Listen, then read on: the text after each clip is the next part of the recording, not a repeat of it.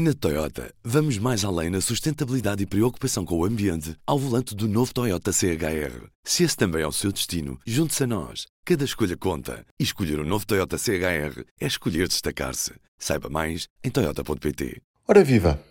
Este é o P24. Hoje vamos ouvir em excerto o último interesse público, em que Ana Sá Lopes conversa com uma personalidade ligada à política.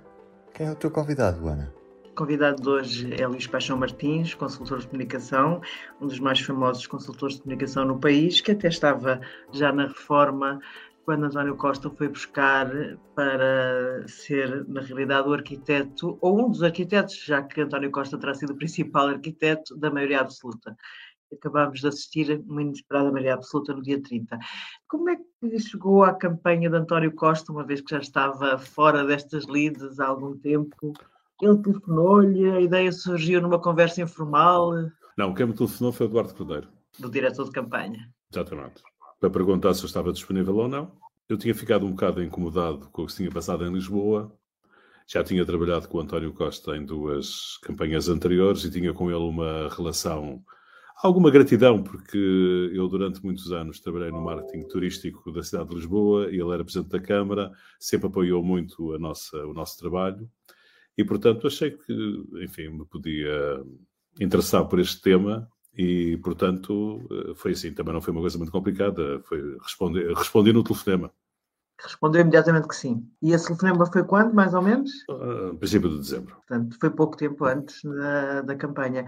Uh, na, semana, na semana, pouco antes das eleições, uma semana e tal antes das eleições, António Costa deixa de falar, não só deixa de falar em maioria absoluta, como em entrevista que dá à Renascença, diz mesmo os portugueses não gostam da ideia de maiorias absolutas. Ele chega mesmo a dizer essa expressão, e não é só na Renascença, depois repete a mesma ideia nesse dia na campanha, na rua, penso eu. E, o, o Luís Baixo Martins tem justificado esta alteração, eu sei que não gosta da palavra estratégia, mas a alteração de modelo, vá lá, pronto, eh, como não, não ir contra a bolha mediática. Mas eram os comentadores que não gostavam da ideia de maioria absoluta ou porque a ideia parecia totalmente inalcançável? E se estava a lutar por uma ideia impossível? Eh, não sei, a questão da maioria absoluta, como ela foi alcançada, era uma questão que nem às sete da tarde do dia das eleições se sabia, não é? Porque uh, havia a ideia uh, de que, que, o Partido Socialista ia ter uma maioria confortável, que era a expressão que nós usávamos, aliás, porque o nosso uh, consultor de sondagens usava e nós fomos atrás da conversa, digamos, do, do, termo, do termo, maioria confortável, mas se a maioria confortável dava ou não uma maioria absoluta, é, não é, é fruto de um conjunto de elementos que não têm muito a ver com a campanha nem com a candidatura, tem a ver com, digamos, com a distribuição do número de votos por uh, círculo eleitoral, com a distribuição de mandatos, etc. E pressupõe um dado que para o qual nós nunca reparamos, nunca demos muita atenção, que era o dado do PSD ter uma votação muito baixa. Ou seja, parecia-nos mais alcançável o Partido Socialista ter o resultado que teve, uh, e, mas nunca demos muita atenção digamos, a nossa expectativa não era que o PSD tivesse um resultado tão baixo como teve. Como sabe, se o partido, se o PSD tivesse um resultado um pouco diferente do que teve, um pouco uh, acima, a maioria absoluta seria mais, uh, hipoteticamente, mais difícil. Portanto, não há, uh, digamos, a questão da maioria absoluta não depende de nenhum candidato, depende dos eleitores, não é? E que o que o Dr. António Costa se esforçou durante a campanha foi de procurar encontrar-se com os eleitores eh, e estes encontraram-se de tal maneira com ele que lhe deram maioria absoluta. Sem dúvida. Mas porquê que ele deixa de falar de maioria absoluta na ah, última semana? Sim, não, não, não, é na última semana, é antes da última semana. É antes da última semana, é, tem razão. É antes da última semana.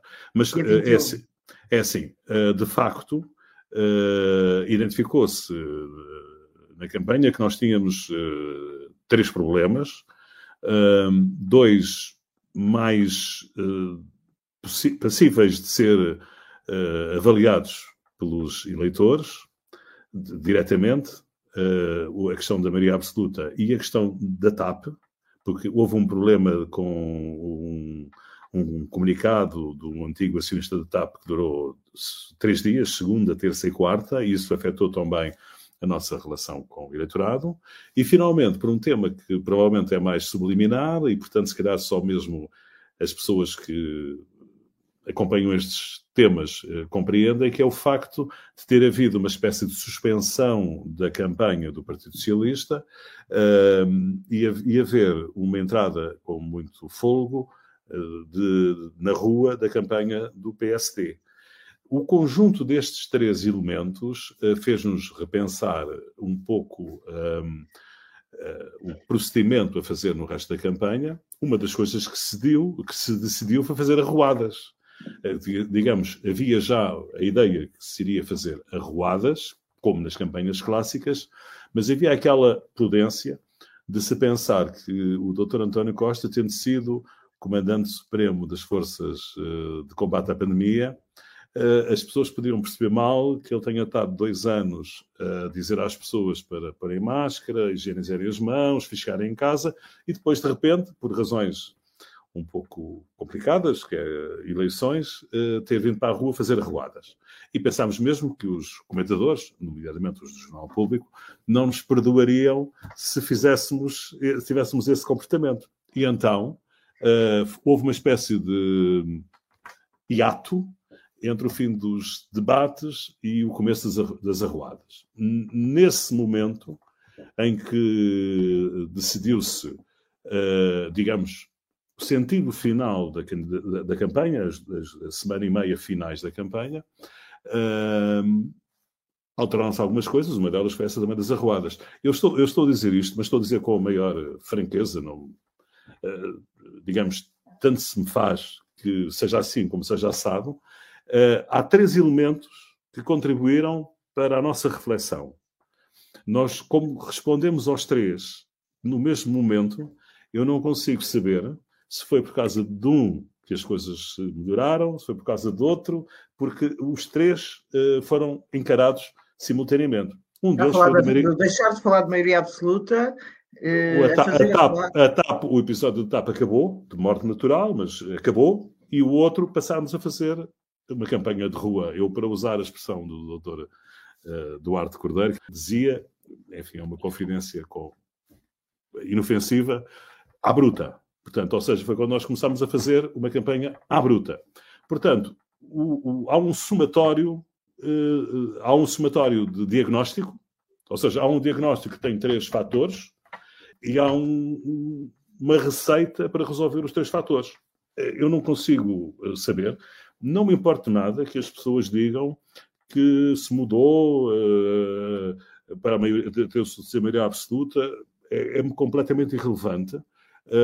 Eu só, de qualquer forma, gostava de dizer, pronto, só para ter algum consolo, que não era expectável que o doutor António Costa andasse os outros 12 dias de campanha a dizer maioria absoluta todos os dias. Portanto, as coisas têm um processo evolutivo, não é? Há questões que são sinalizadas num determinado momento e depois de estarem resolvidas, passam-se para outros, para outros temas, não é? A campanha é uma questão evolutiva. Mas não, Sem dúvida. Não faço mas, questão. De facto, eu, eu desculpo lá estar a interrompê-lo, mas uh, quando o Dr. António Costa diz que aquilo que os portugueses não gostam de maioria absoluta, essa frase é uma frase, e essa frase coincide com ele ter deixado de pedir a maioria absoluta. Sim é difícil que não seja interpretado. Aliás, o próprio Sebastião Martins disse que não se devia fazer uma campanha contra a bolha mediática. Era isso que eu queria perceber o que, é que era a bolha Sim. mediática. Eu, eu, acho que estamos a falar, apesar de tudo, para sermos rigorosos, de duas coisas diferentes. Desde o primeiro dia que o Dr. António Costa disse, que, e, aliás, até no discurso de, de Vitória, no Alto, isto não estou erro, voltou a dizer, que os portugueses têm uma má imagem da maioria absoluta. Uhum. O que ele disse na campanha, quando houve a tal mudança de semântica, tal evolução de semântica, uh, que os senhores gostam de dizer que foi uma mudança estratégica, não faz mal, foi: tenho estado a ouvir os portugueses, tenho tido reações, tenho sabido o que é que as pessoas estão, como reagiram. E, nesse sentido, acho que não devo continuar a insistir na maioria absoluta. Eh, para sermos precisos, certo. Eu, eh, digamos, a questão de que os portugueses têm uma má imagem da maioria absoluta é uma questão que, que nunca foi contrariada, não é? Nunca foi contrariada. Uh, depois há uma mudança. Eu, o que eu disse em relação à, à, bolha mediática não tem importância nenhuma, no sentido, uh, acho que é até um, um, lugar comum. Não se consegue fazer uma.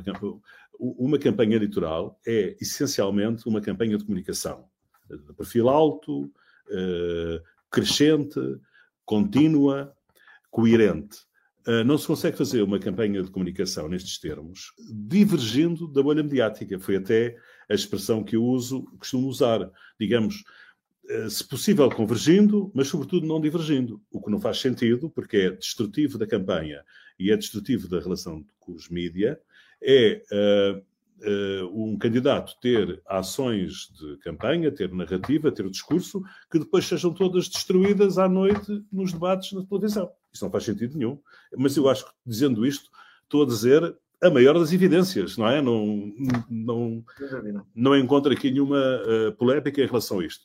Se, se, quiser, de qualquer forma, que eu adiante alguma coisa em relação à bolha mediática, já que estamos aqui, e embora eu estando reformado acompanhe alguma coisa, neste momento até há uma coisa engraçada, porque a bolha mediática é menos autónoma do que foi no passado. Ou seja, no passado, a bolha mediática era formada por inputs de protagonistas, de, eh, de, de, pessoas que intervinham, e agora ela também é acionada, se quiser, por outros fatores, nomeadamente pelas, pelas redes sociais, não é? E isso até torna, torna eh, digamos, o, o, essa massa, a que eu chamo para simplificar, bolha mediática, não estou a dizer no sentido pejorativo. É muito maior, sim, sim, é muito maior. É, é e, e, mais complexa, não é? De, de avaliar e de gerir conformidade. É isso que eu queria dizer. Este foi apenas um certo. A conversa com Luís Paixão Martins está disponível na íntegra no YouTube do Público. Ainda alguns títulos desta terça-feira. O diálogo é para continuar, diz a Rússia, mas os sinais mostram cada vez mais tensão no horizonte. É o que se passa entre a Ucrânia e a Rússia depois desta escalada de tensão a que temos assistido nos últimos dias. Uma edição onde ainda poderá ler a entrevista com Carlos Gaspar, é especialista em relações internacionais, e diz que a intimidação da Ucrânia não tem tido os resultados previstos por Moscou. Uma entrevista de João Ruela Ribeiro para ler nesta terça-feira. Eu sou o Ruben Martins, do P24. É tudo por hoje. Até amanhã. O público fica no ouvido. Na Toyota, vamos mais além na sustentabilidade e preocupação com o ambiente ao volante do novo Toyota CHR. Se esse também é o seu destino, junte-se a nós. Cada escolha conta. E escolher o um novo Toyota CHR é escolher destacar-se. Saiba mais em Toyota.pt.